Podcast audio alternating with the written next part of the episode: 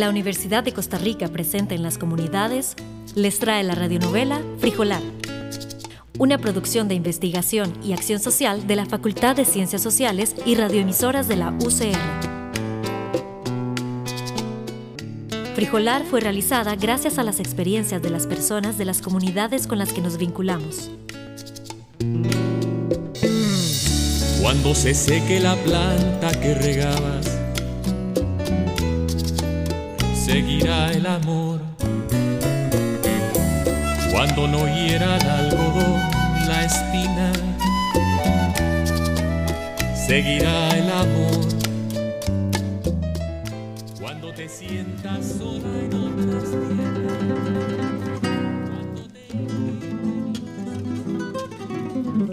Nunca te han puesto a sembrar un frijol en un vasito. A su mamá de seguro sí. Por algo se lo preguntó aquella vez. Antes, en las escuelas daban clases de agricultura o eran clases de ciencias donde usaban ejemplos de agricultura. Lo cierto es que a los huilas antes los ponían a sembrar un frijol en un vasito. Un vasito de Herbert, le dijeron, y había que describir lo que pasaba. Un frijol germinando, atrapado en el vasito, como pornografía de la vida.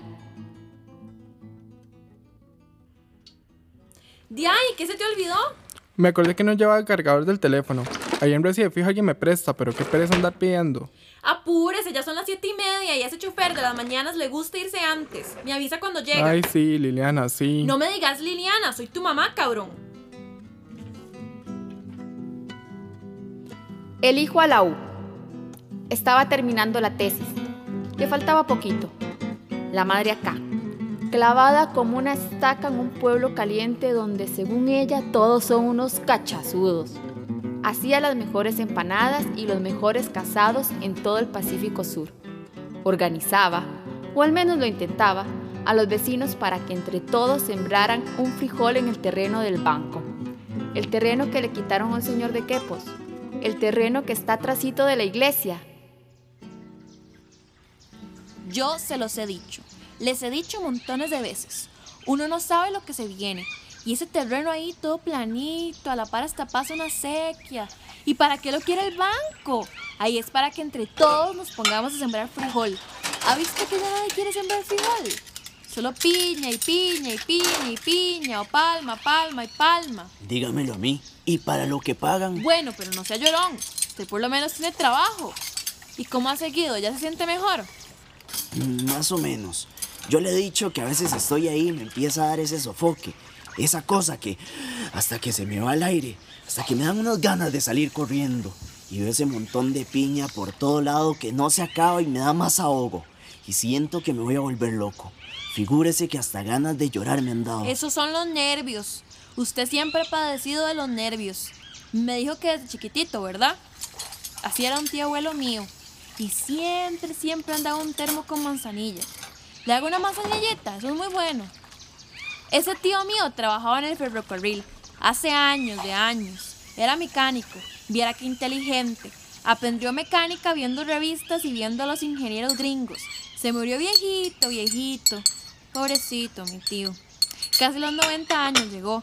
Y caminaba por todo lado. Para que vea que nada le va a pasar. Sobrepóngase y piense. Nada me va a pasar, nada me va a pasar, nada me va a pasar. Uno se sugestiona y se le quita. Yo sé. A veces me dan ganas hasta de hacer una tontera. Vea, Zúñiga, no sea tan majadero. Deje de andar con eso. Tómese la manzanilla que se le va a enfriar. ¿Quiere un pedacito de queque? Y según usted, los del banco le van a estar dando permiso de ponerse un frijolar en ese terreno. Mm. Esos son unos tagarotes.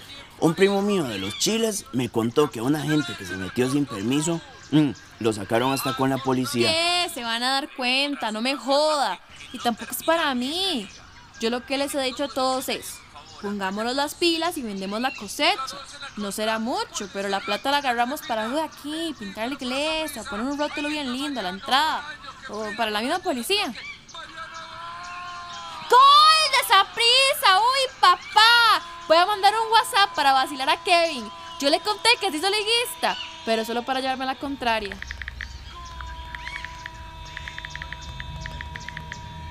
Un día yo iba caminando, venía de Pérez. ¿Ha de creer que tuve que ir hasta allá por unos papeles de Hacienda? Me estaban cobrando un platal que ni le cuento.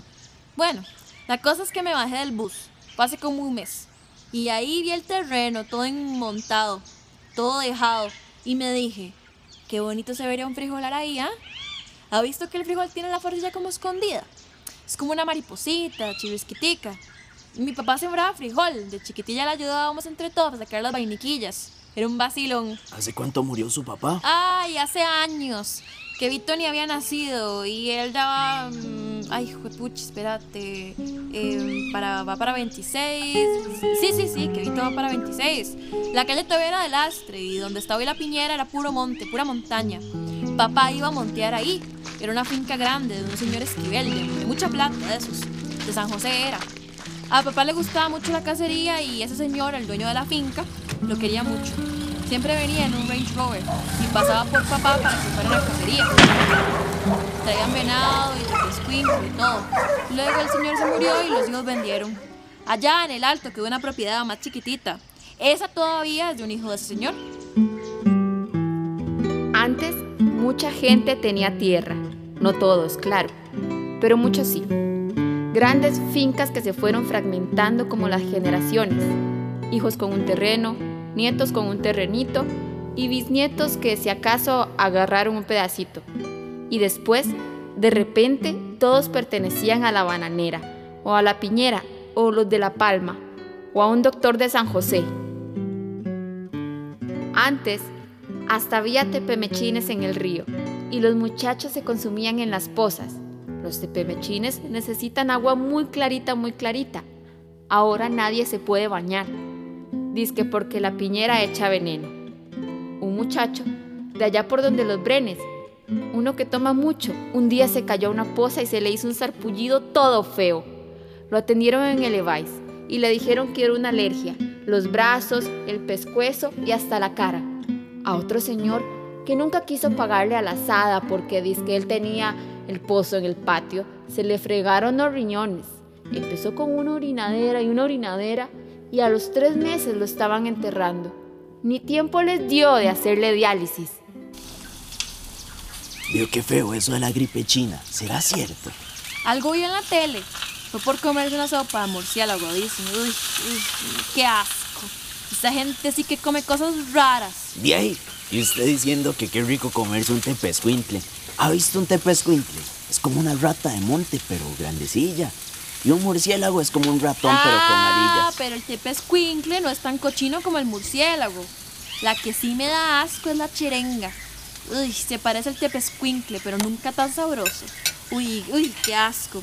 Ya se me volvió la panza por hablar cochinadas. No sea payasa, Liliana. Pero bueno, dicen que sí está fea la cosa y que lleva un montón de muertos. Y no será como aquella de la otra vez, la gripe porcina. Era así que se llamaba, ¿verdad? Agosto del 2009. Zúñiga trabaja como guarda de seguridad en un condominio. Le va bien, por lo menos está asegurado. En las noticias se habla de la gripe porcina. A veces siente nervios, pero no tanto. Cosas pasajeras. Se toma un trago y se le quita.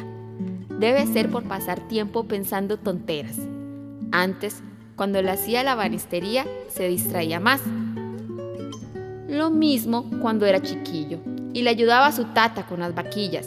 Pero ahora, de guarda de seguridad, piensa mucho. Tiene mucho tiempo libre. Pasa sentado. A veces se fuma un cigarro. Pone el radio y silba. Silba mucho. Como para no sentirse solo. Carros que entran y que salen. Vecinos que saludan. Vecinos que no saludan. Y a veces se pone a ver las montañas y siente cabanga. Se imagina cruzando esas montañas. Cruzando las quebradas.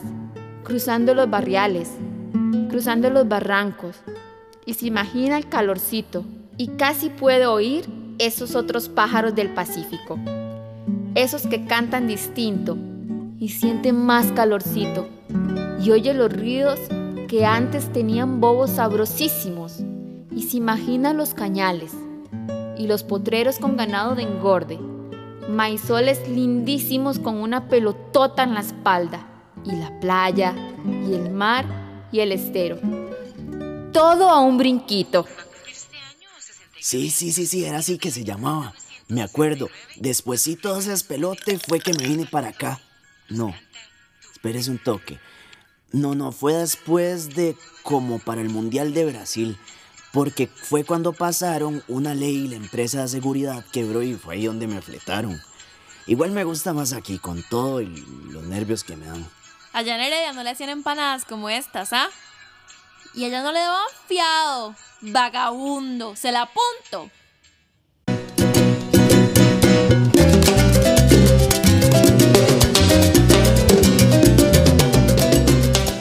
Frijolar es una producción de los proyectos TC 590, TC 666 y radioemisoras de la UCR.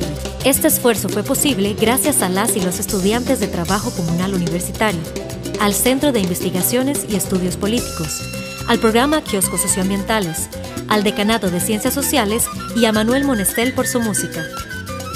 Agradecemos especialmente a las personas de los territorios que participaron del diagnóstico comunitario en el marco de la pandemia. Seguirá el amor. Seguirá el amor. Seguirá, seguirá, seguirá, seguirá.